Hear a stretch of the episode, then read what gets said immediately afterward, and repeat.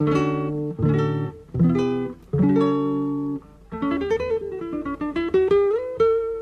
Central 3 apresenta o Cinema Nacional em Revista.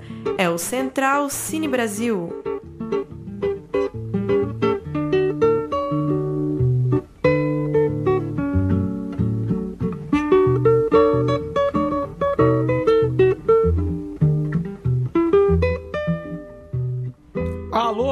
Ouvinte da Rádio Central 3, começa aqui mais um programa Central Cine Brasil, falando de cinema nacional para os amigos ouvintes. Eu sou o Lucas Borges, comigo mais uma vez Paulo Silva Júnior. Dali Lucas, um abraço para quem acompanha aí o Central Cine Brasil. A gente vem numa, numa toada de filmes em cartaz. Hoje a gente vai falar de um festival, um dos mais tradicionais e mais importantes, mais icônicos nomes é, dentro do, do cenário de festivais no Brasil. A gente vai falar um pouco do que vem por aí a partir dessa semana lá em Gramado. É isso aí, vamos conversar sobre o 46º Festival de Gramado. O Murilo Costa está conosco também para debater a respeito dessa, desse grande acontecimento do cinema brasileiro. Boa noite, Lucas. Vamos lá, então. E conosco ao telefone o curador, um dos curadores do Festival de Gramado, Marcos Santuário, que também é jornalista, crítico de cinema, editor do Correio do Povo, doutor em comunicação pela PUC do Rio Grande do Sul. Olá, Marcos, como vai? Muito obrigado por nos atender. Olá, querido. É um prazer falar com você. Boa tarde, boa noite, aí, bom dia, né? Para a gente estar em todos os momentos. É um prazer falar aqui para você sobre o nosso Festival de Gramado, que está começando e agora a movimentar o cinema brasileiro e latino nesse ano também.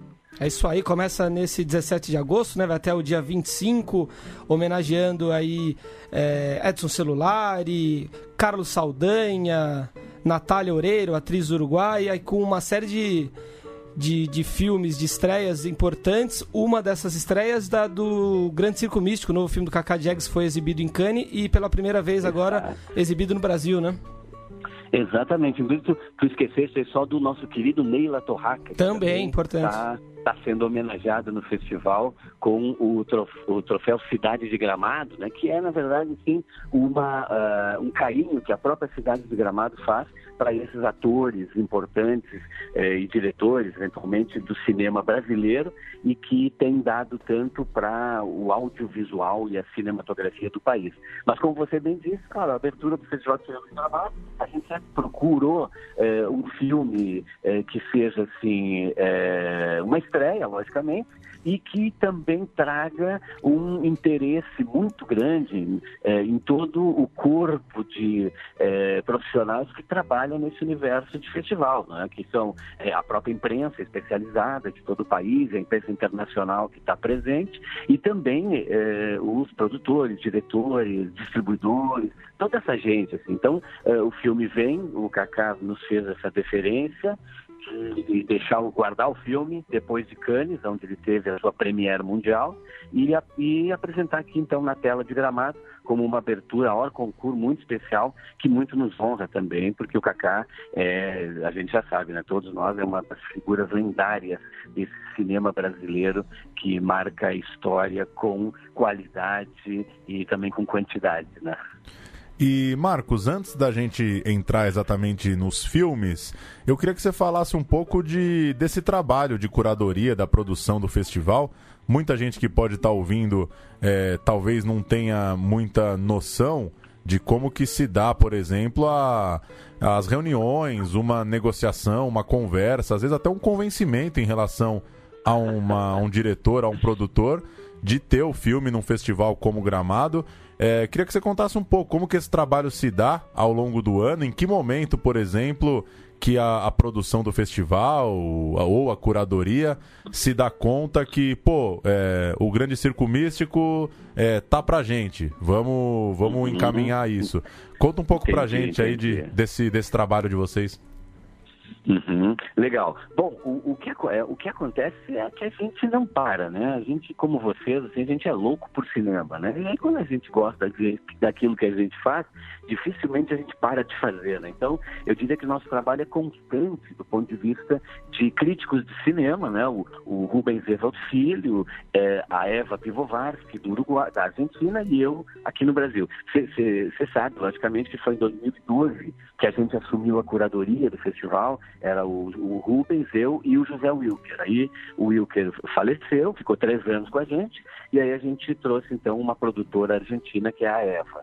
É, o nosso trabalho ele é, é um trabalho de continuidade. Né? A gente vai construindo, e eu hoje mesmo falava muito em algumas entrevistas que é, é, hoje nós estamos colhendo os frutos que começamos a, a a plantar lá em 2012, quando a gente foi chamado, era a 40 edição Festival de Gramado, era a ideia de mudança do festival, novos rumos tal, e aí se constituiu então essa nova curadoria. E que tipo, a gente já estava trabalhando antes pelo cinema, como críticos de cinema tal, mas o trabalho de curadoria é, efetivamente começou ali, né? E eu lembro das primeiras reuniões que nós fizemos, o Wilker, o Rubens e eu, algumas, é, estamos falando de três estados diferentes, né? O, Wilker no Rio, o Rubens em São Paulo e eu no Rio Grande do Sul. Então os nossos encontros se deram nesses três estados também, né? Os dois vinham aqui para o Rio Grande do Sul, o, o Wilker e eu íamos para São Paulo e o Rubens e eu íamos para o Rio.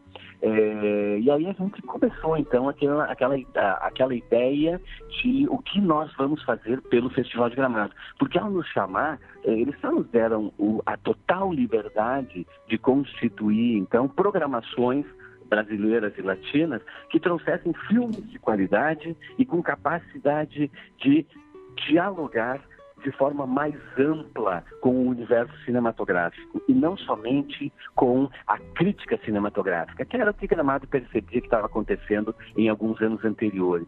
Então aí a gente sentou e traçou a, nossa linha de trabalho, né? Então aí significa o quê? Essa curadoria é a junção de experiências dos curadores, nesse caso é um trio de curadores, sempre é bom, né? Como júri, né? Não dá para botar é, número par, porque alguém sempre tem que desempatar, né? Então, uh, esse trio de curadores é, é, na verdade, isso, né? É a, a, junção das experiências, dos contatos, uh, do conhecimento adquirido, da experiência vivida, e a partir daí, então, pensando naquilo que o festival, né, a cidade, a organização do festival que sobrepassa a curadoria, porque nós estamos falando, eh, Gramado tem uma eh, autarquia que foi montada pela prefeitura municipal e que dá conta de organizar todos os eventos, não só o Festival de Gramado, o Natal Luz, Festival de Gastronomia, o eh, Festival da Colônia, vários eventos durante o ano todo e um deles é o Festival de Gramado.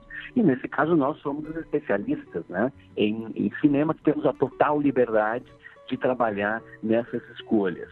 É, te digo que a gente não para de trabalhar porque é assim, né? O grande circo místico surgiu é, da gente saber que ele estava estreando lá em Cannes, né? Que o Kaká, a gente sabia que ele estava fazendo, acompanhamos o processo, porque isso faz parte do nosso trabalho, né? Acompanhar o processo dos filmes que estão em editais, os filmes que estão em pré-produção, os filmes que estão em produção, os filmes que estão em, em pós-produção e os filmes que estão nos festivais eh, do exterior, né? E como que o filme do ia abrir Cannes, a gente entrou em contato com ele, né? O Rubens e eu, sobretudo aqui no Brasil, e perguntamos para ele, oferecendo gramado e dizendo que ficaríamos muito honrados. Claro que a gente também estava muito é, sabendo que poderíamos receber um não, porque o, o Kaká também preza muito né, outras telas né, de festivais nacionais e nós saberíamos é, entender seguramente. Mas foi uma felicidade para nós quando ele disse que para ele também era uma honra poder trazer o filme para Gramado. Então, só para entender assim, esse circuito, né, aí a gente fala com ele e ele diz sim e aí vai falar com a produção toda, né? Porque a gente sabe que o filme é, dificilmente é, é, do diretor, né? A ideia pode até ser do diretor ou não, mas o filme tem outros donos também. E aí, mas com esse aval dele, esse desejo, foi realmente fácil trazê-lo para cá. E aí assim vai funcionando também os convites, né? De filmes. O trio realmente trabalha nesse viés que tu comentaste muito bem, que é o viés assim da negociação, da colocação na mesa das percepções individuais de cada um, é, nos filmes que são inscritos na competição, né? Esse sim. Então aí nós assistimos a todos os filmes essa é uma pergunta mais recorrente, né? Marcos, vocês assistem mesmo o filme ou vocês assistem um minuto do filme e já né, define? Eu disse, pô, se eu soubesse que em um minuto é, o filme vai ser bom, os outros é, 90 minutos vão ser bom ou não, eu, pô, estaria milenário, eu acho. Né? Mas não é essa a lógica. Nossa lógica é seguir o filme, tratar de dar o tempo necessário, perceber isso como uma obra de arte, né? Você lembra que o André Bazin sempre dizia né, que o pior filme é melhor do que a melhor crítica. E isso pesa também na hora da gente escolher esses filmes e dar a eles a oportunidade de estar em gramado. Né? Mas te diria assim, desses sete anos, nem com o Wilker e nem com a Eva, a gente tem tido assim é, dificuldades de partir para as vias de fato ou coisas que o valem, né? A gente sempre acaba e acabou uh, prezando e, e, de alguma maneira assim sintonizando, né? Claro que eventualmente o meu primeiro filme pode não ser o primeiro filme dos dois, né? Mas os argumentos na mesa e a gente discute estética, discute narrativas, uh, discute tecnologia jogada aí e discute também a composição dos filmes dentro da lógica do festival daquele ano, né? Legal, vou passar a lista aqui do selecionado antes de passar a palavra para o Murilo. É, a programação de longas brasileiros tem o Avental Rosa, filme do Rio Grande do Sul, do Jaime Monjardim, o mesmo diretor de Olga, entre outros. É, programação tem também Simonal, filme do Rio de Janeiro, do Leonardo Domingues, com um grande elenco, Fabrício Boliveira, Isis Valverde, Leandro Hassum. É, representante paulista O Banquete, da Daniela Thomas, diretora de Vazante, falou com a gente aqui sobre Vazante há alguns meses. Mormaço, filme do Rio de Janeiro, da Marina Meliandi, uma montadora já com, com vasta carreira, que agora lança seu primeiro longa na direção. Do Paraná tem Ferrugem, novo filme de Ali Muritiba, diretor de, por exemplo, Para Minha Amada Morta. Representando também o Rio, Benzinho, do Gustavo Pizzi, que estreia ainda nesse mês no circuito. A gente deve conversar com o Gustavo, talvez no próximo ou no programa seguinte, ainda nesse mês de agosto, aqui no podcast. A Voz do Silêncio, filme de São Paulo, do André Ristum, mesmo diretor de Meu País. A Cidade dos Piratas é filme do Otto Guerra, produção do Rio Grande do Sul, é, animador, diretor, por exemplo, de Woodstock. E 10 Segundos para Vencer, filme do Rio de Janeiro, do Zé Alvarenga Júnior, onde Daniel Oliveira vive o Éder Joffre, é, diretor com vasta carreira na TV Globo, também no cinema.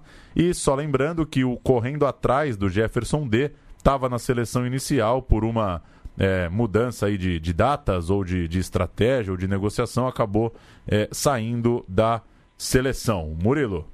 Marcos, tudo bem? Aqui é Murilo falando. É, minha pergunta tudo vai. Bem, Murilo, um prazer.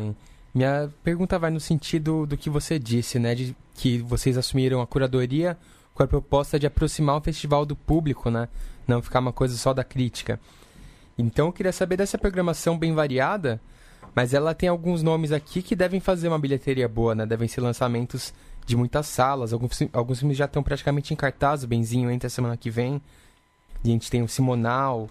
E pelo menos aí o Simonal e 10 Segundos para Vencer com potencial bom de bilheteria. Então eu queria que você falasse um pouco sobre como foi pesar os filmes autorais e esses mais populares. E se você acha que tem aí potencial de algum filme do Festival de Gramado virar um arrasa quarteirões de bilheteria ainda esse ano.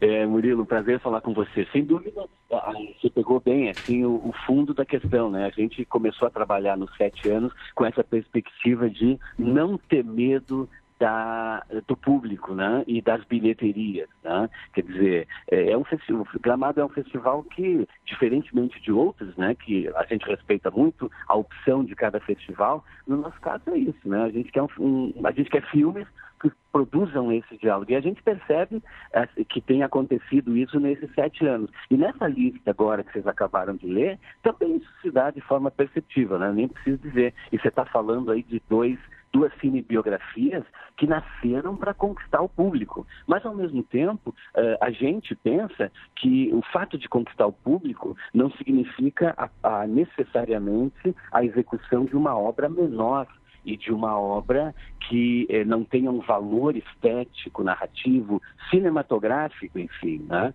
Talvez nós tenhamos, estejamos mal acostumados com algumas produções mais rasteiras que fazem milhões de espectadores. Não é o caso da, daquilo que nós queremos escolher. Nós queremos escolher eh, obras que têm eh, condição de produzir boa bilheteria né, para os níveis brasileiros e latinos e ao mesmo tempo que tenham sim uma, uh, uma qualidade cinematográfica. E quando eu falo cinematográfica não é só para ser vista no cinema, né? Você sabe que a gente com o Festival de Cannes, a gente também assumiu essa discussão das novas telas, das novas formas de produzir, distribuir e exibir cinema. Então todos esses filmes aqui a gente uh, espera e deseja para esses diretores, produtores, realizadores, que eles ganhem todas as mais possíveis telas. Né? A gente está falando inicialmente aí do, do, dessas duas uh, cinebiografias, a do Eder Joffre, no filme do 10 Segundos para Vencer, com o Daniel Oliveira, e o Simonal, do Leonardo Domingues, que são dois filmes que têm um grande potencial, assim como nós vimos esse potencial em Elis.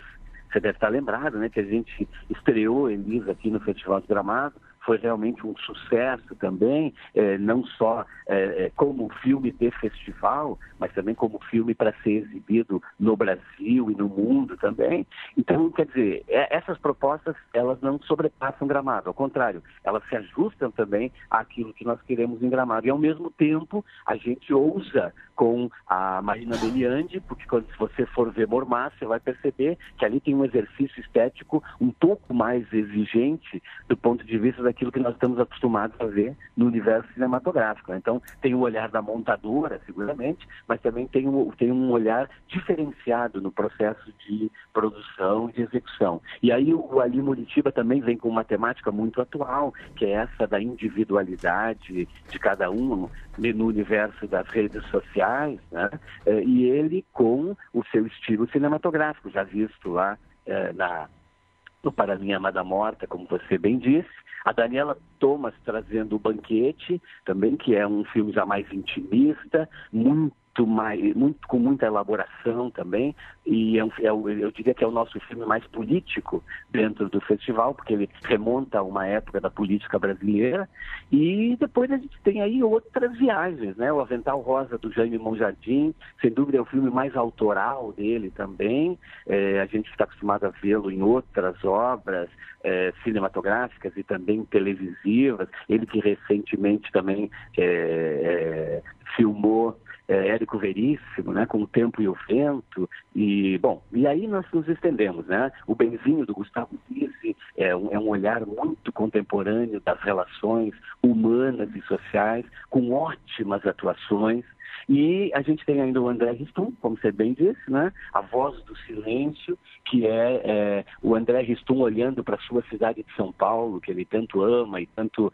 é, ausculta com o seu olhar cinematográfico e de homem do audiovisual, e aí também com uma atuação atuações é, de luxo aí né, no, no filme e a gente também abriu espaço para aquilo que, tam, que ganha cada vez mais o universo da produção e do consumo audiovisual que é, é a produção de animação. Né? Então, o nosso homenageado do ano passado, que foi o Otto Guerra, acabou inscrevendo no festival o, A Cidade dos Piratas, o seu mais recente trabalho, de fôlego e com a característica Otto Guerra de fazer animação com muita ousadia, com muito talento e agora eu diria também com um olhar muito pessoal, porque trata-se de alguma maneira quase que uma biografia dele, trabalhada também nesse universo de animação. Então, é, só para dar essa pincelada, a gente tem aí sim aquilo que nós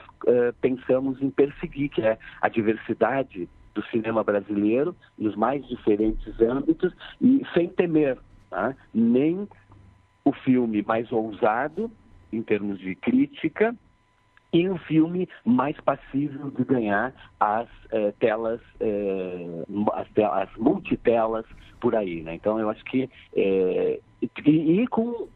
Que, talvez também, que é um dos elementos que nós temos eh, tratado nesses sete anos, é ah, que Gramado seja também o palco da primeira exibição desses filmes. Né? Então, logicamente, você não pode ver nenhum desses filmes você não viu, né, antes em nenhum, em nenhum cinema, em nenhuma pré-estreia, porque eles eh, estão guardados para serem exibidos a partir de amanhã para essas centenas de jornalistas de todo o país e de várias partes do mundo que vão estar em Gramado e também para o público, né, que é, é, visita a cidade nesse momento e, bom, sai daqui além de ter levar muito chocolate, muitas outras coisas, sai com a primazia de ter visto é, o filme que ainda não estreou no, no circuito nacional, né?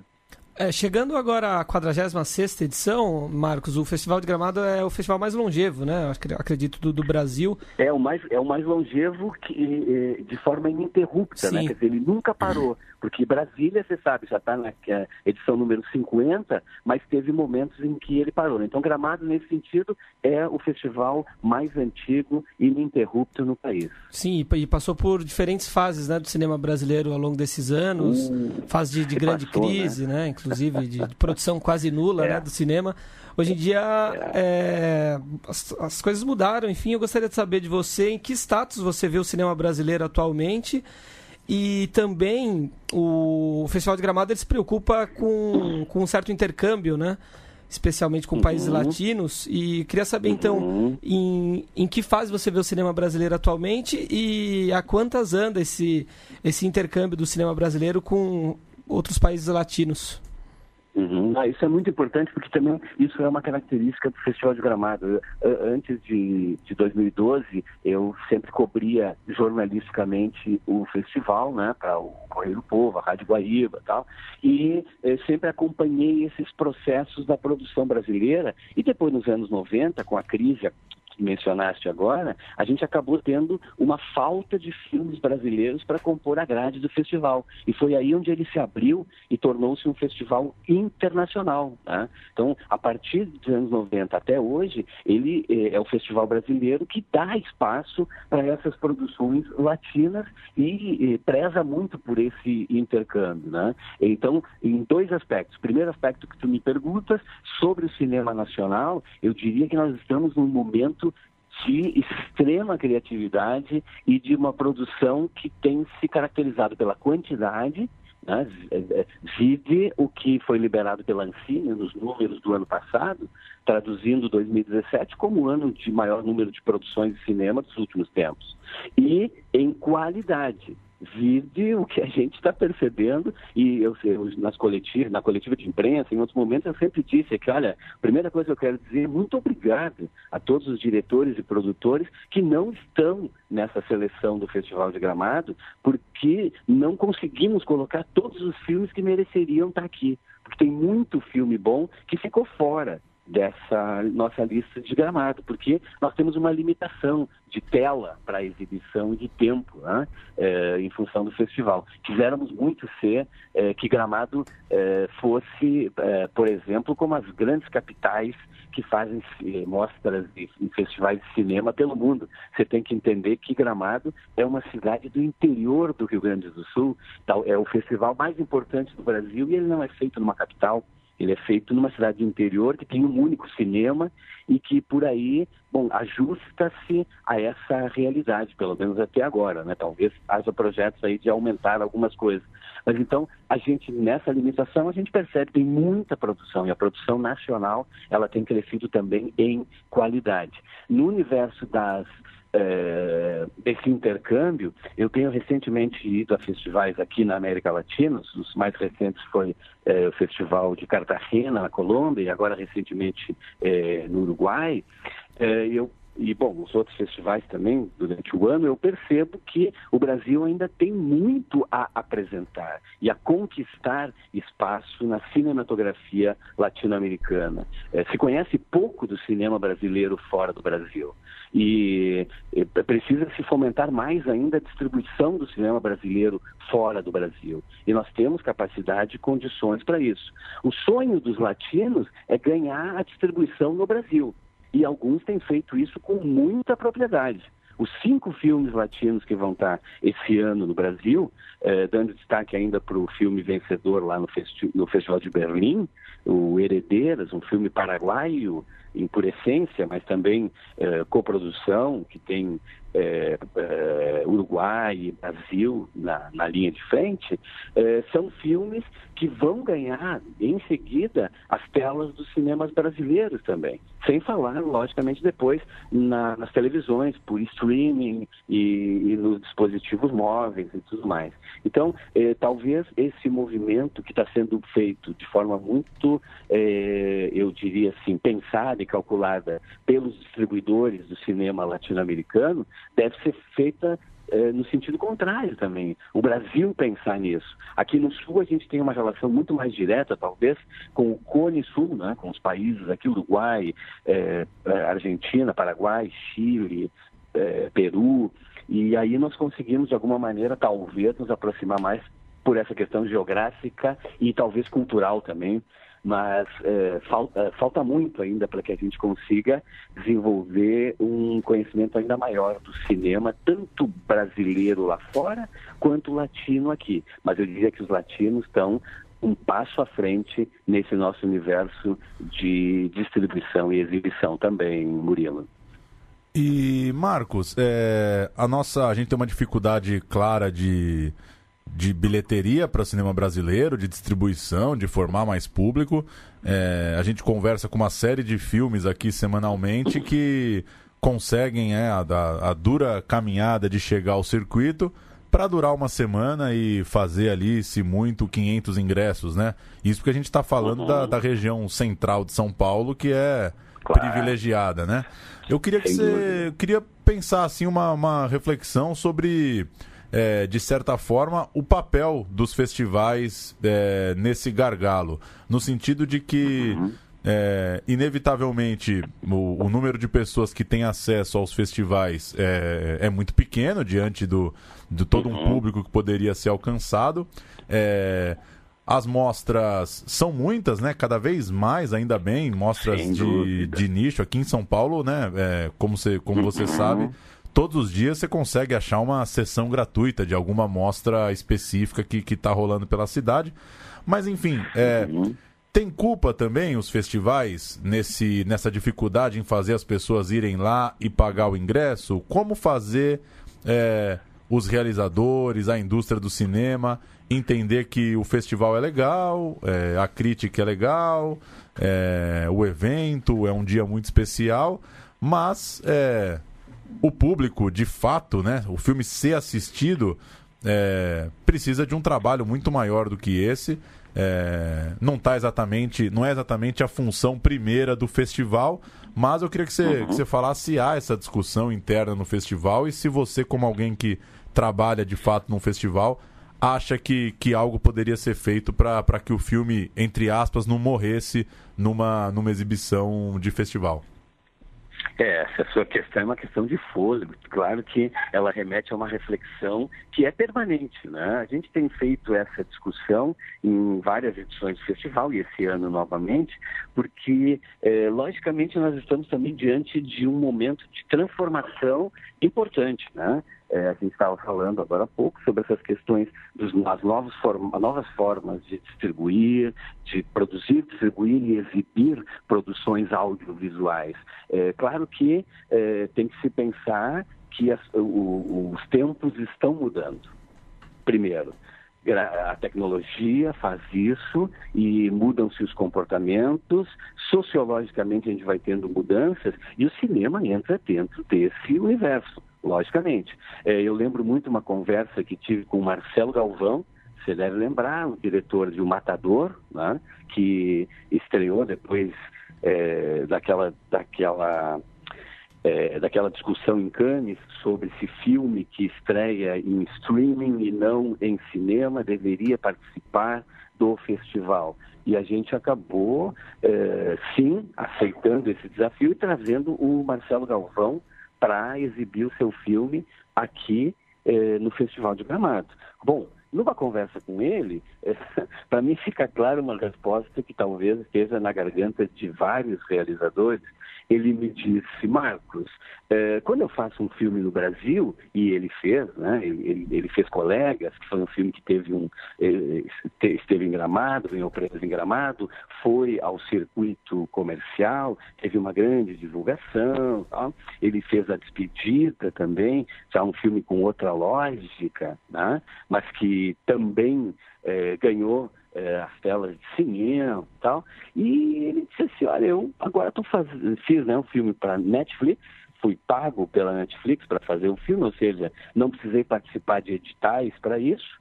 E quando o filme estiver lançando, é, eu não vou estar naquela naquela angústia do realizador, que é a, na qual ele esteve nos dois filmes anteriores, que é a de sonhar em ter pelo menos um milhão de espectadores.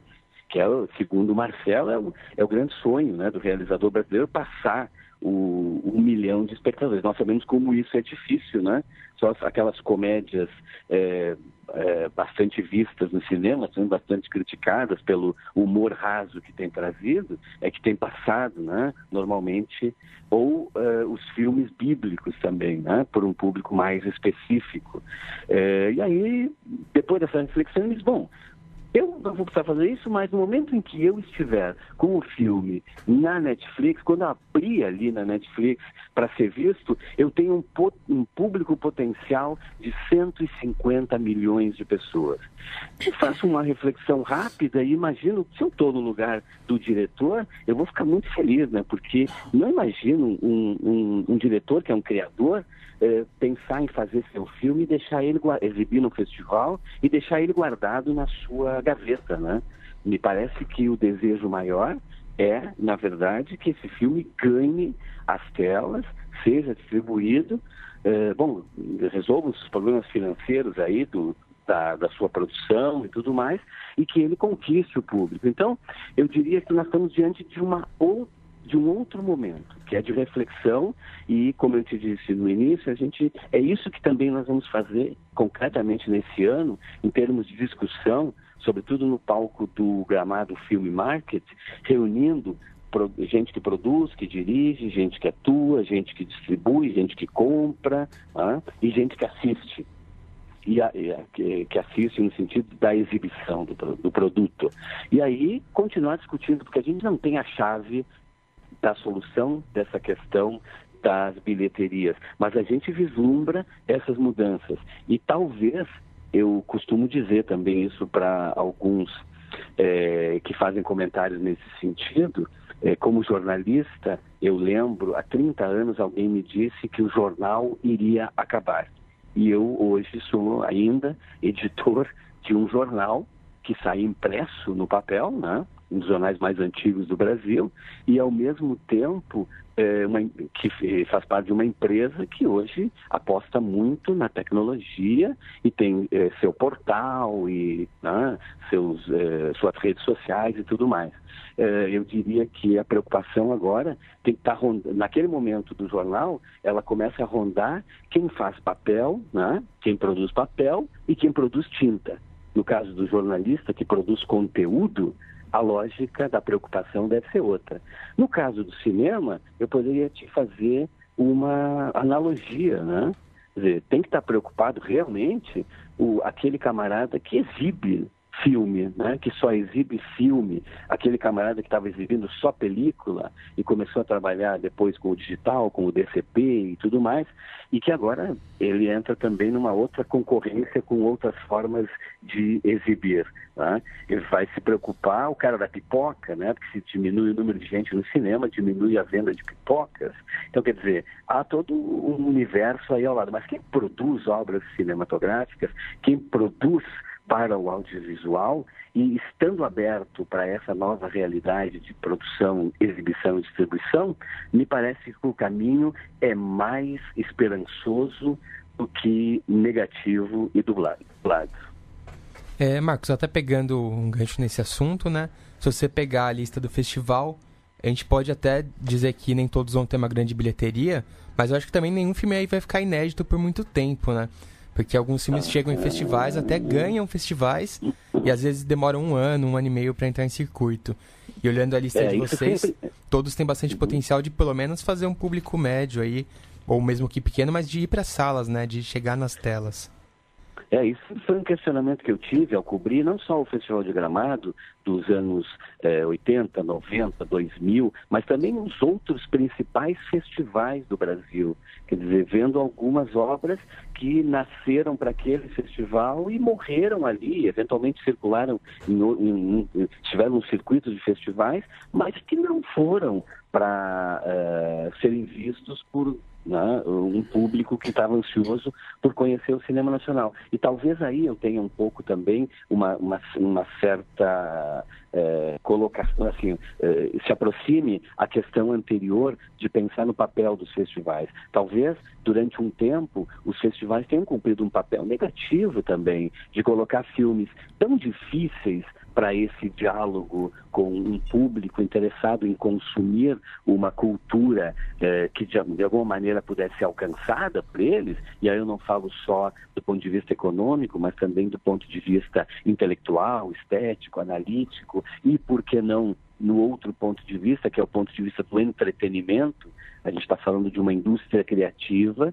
que também está, de alguma maneira, vinculada ao universo do entretenimento, em alguns aspectos muito importantes, e sem é, é, observar a ideia do entretenimento como algo negativo ou menor do que o, o, pensamento cultural mais amplo, né? Então, de alguma maneira, me parece que os festivais também têm que cumprir esse papel, pelo menos é o que nós queremos com o novo Festival de Gramado, cumprir esse papel de abrir esse leque de produções para esse consumo mais amplo em todas as possibilidades de telas e em todas as possibilidades, as possíveis culturas interessadas e não restringi-lo a um número limitado de eleitos intelectuais e críticos espertos que não vão conseguir produzir um diálogo com um público sedento e que merece também ter acesso real a esses produtos dessa indústria criativa, né?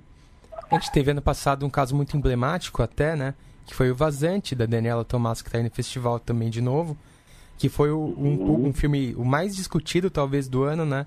Causou muita repercussão, uhum. muita polêmica no festival onde foi exibido e não alcançou o público, uhum. né? Nas bilheterias ele foi é. bastante mal. E eu queria saber como você uhum. vê isso no festival de vocês, né? A uhum. possível politização de alguns filmes, até mesmo do uhum. filme da uhum. Daniela Tomás. E o que você espera nesse sentido? É, é, eu acredito, Murilo, que é, já com é, esse nosso discurso, o discurso mesmo, né, que a gente tem feito é, da realidade das nossas escolhas e da proposta do próprio festival, é, cada festival vai tendo o seu corte, né, o seu recorte. Quando tu falas do Festival de Brasília, tu já tem assim uma visão de um festival mais politizado e que pesa mais para a discussão política e para criar esse cenário já antevendo a discussão que vai surgir surgir e pensando isso também na escolha dos filmes. No nosso caso, a gente não escolhe efetivamente o, o filme por não produzir ou por produzir polêmica, né? É, mesmo o, o, filme de Daniela Thomas, que é o filme mais político que a gente tem, ele ainda tem toda uma riqueza é, estética, narrativa, do, do, ponto de vista da criação, que é, também amplia as suas possibilidades de discussão, né? Claro que quando alguém quiser discutir especificamente algum ponto e polemizar sobre ele, sempre é possível, né? Mas eu te diria que o próprio contexto do festival que a gente tem proposto nesses últimos sete anos, ele não dá muito espaço para que isso aconteça de uma maneira a que o filme seja uh, observado somente sobre essa ótica. Né? Uh, se for, bom, ele terá a repercussão nesse aspecto, mas também seguramente vai ter essa outra repercussão, que é a que mais nos interessa também, que é, terminado o festival, que ele ganhe uh, o maior número possível de telas, para que aí sim o público público possa se apropriar de, do conhecimento gerado pelo filme e não ficar somente a partir de leituras prévias de, eh, cri, alguns críticos ou de algum público mais tendente à crítica em algum momento específico de algum festival. Né? Então, eu diria que nessa nossa seleção a gente tem uma amplitude possível de abarcar assim, discussões é, é, específicas, claro, mas também muito mais amplas referentes a, a essas produções cinematográficas contemporâneas. Né? É isso aí então, Marcos. Muito obrigado por nos atender. Muito sucesso nessa edição do, do Festival de Gramado e até uma próxima. Maravilha, um abraço aí, Lucas, Paulo e Murilo. E, bom, desejamos ver vocês por aqui também em algumas das edições do Festival de Gramado. Muito obrigado. Valeu, um abraço. Um abraço. Então, sem ser a próxima semana, na outra, a gente tem os resultados já do, Isso. dos premiados do festival. Curioso como ele, o Marcos citou que o festival teve que se abrir para o cinema de outros países quando não existia filme sendo feito no Brasil, né? Anos Deve ter 90 sido ali, complicado, né? Crise. Administrar um festival naqueles tempos, né? É, e só registrar o das coproduções é, envolvendo o Brasil, tem dois filmes, né? Na, na competição de longas estrangeiros. Mi Mundial, é um filme do Carlos Morelli, produção Uruguai, Argentina, Brasil.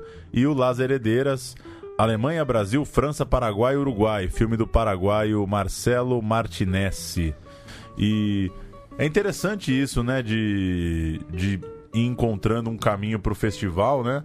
É, cada festival já tem a sua cara muito própria, né? O Festival do Rio, Mostra de São Paulo, Tiradentes, é, Brasília, Rio. Tiradentes.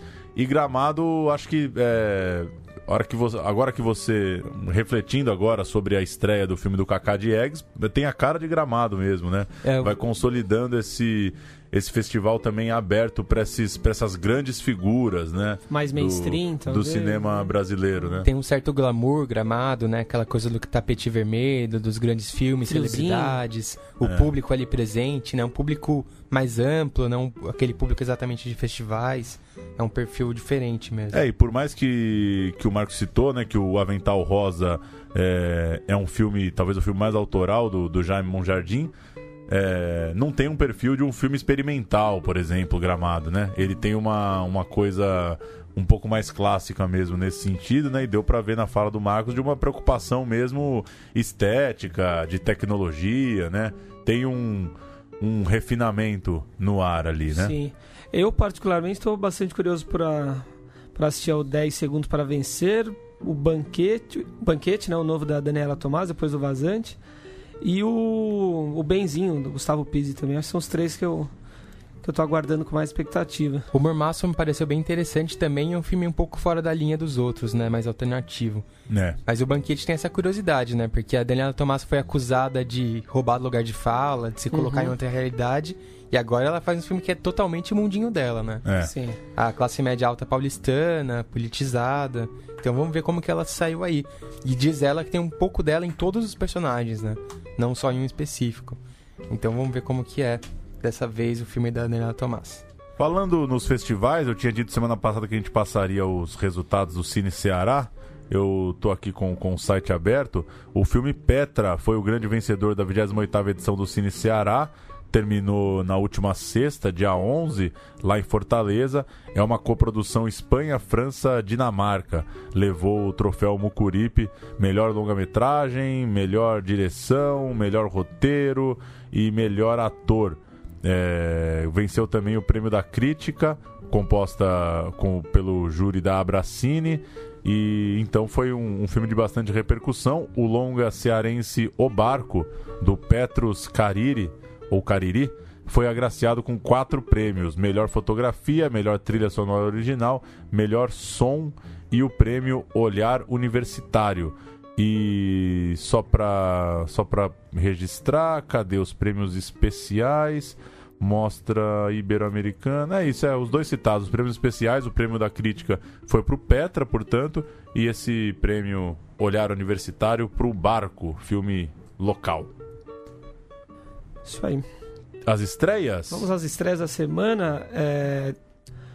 Entram em cartazes a partir de 16 de agosto. Tudo é irrelevante de Hélio Jaguaribe.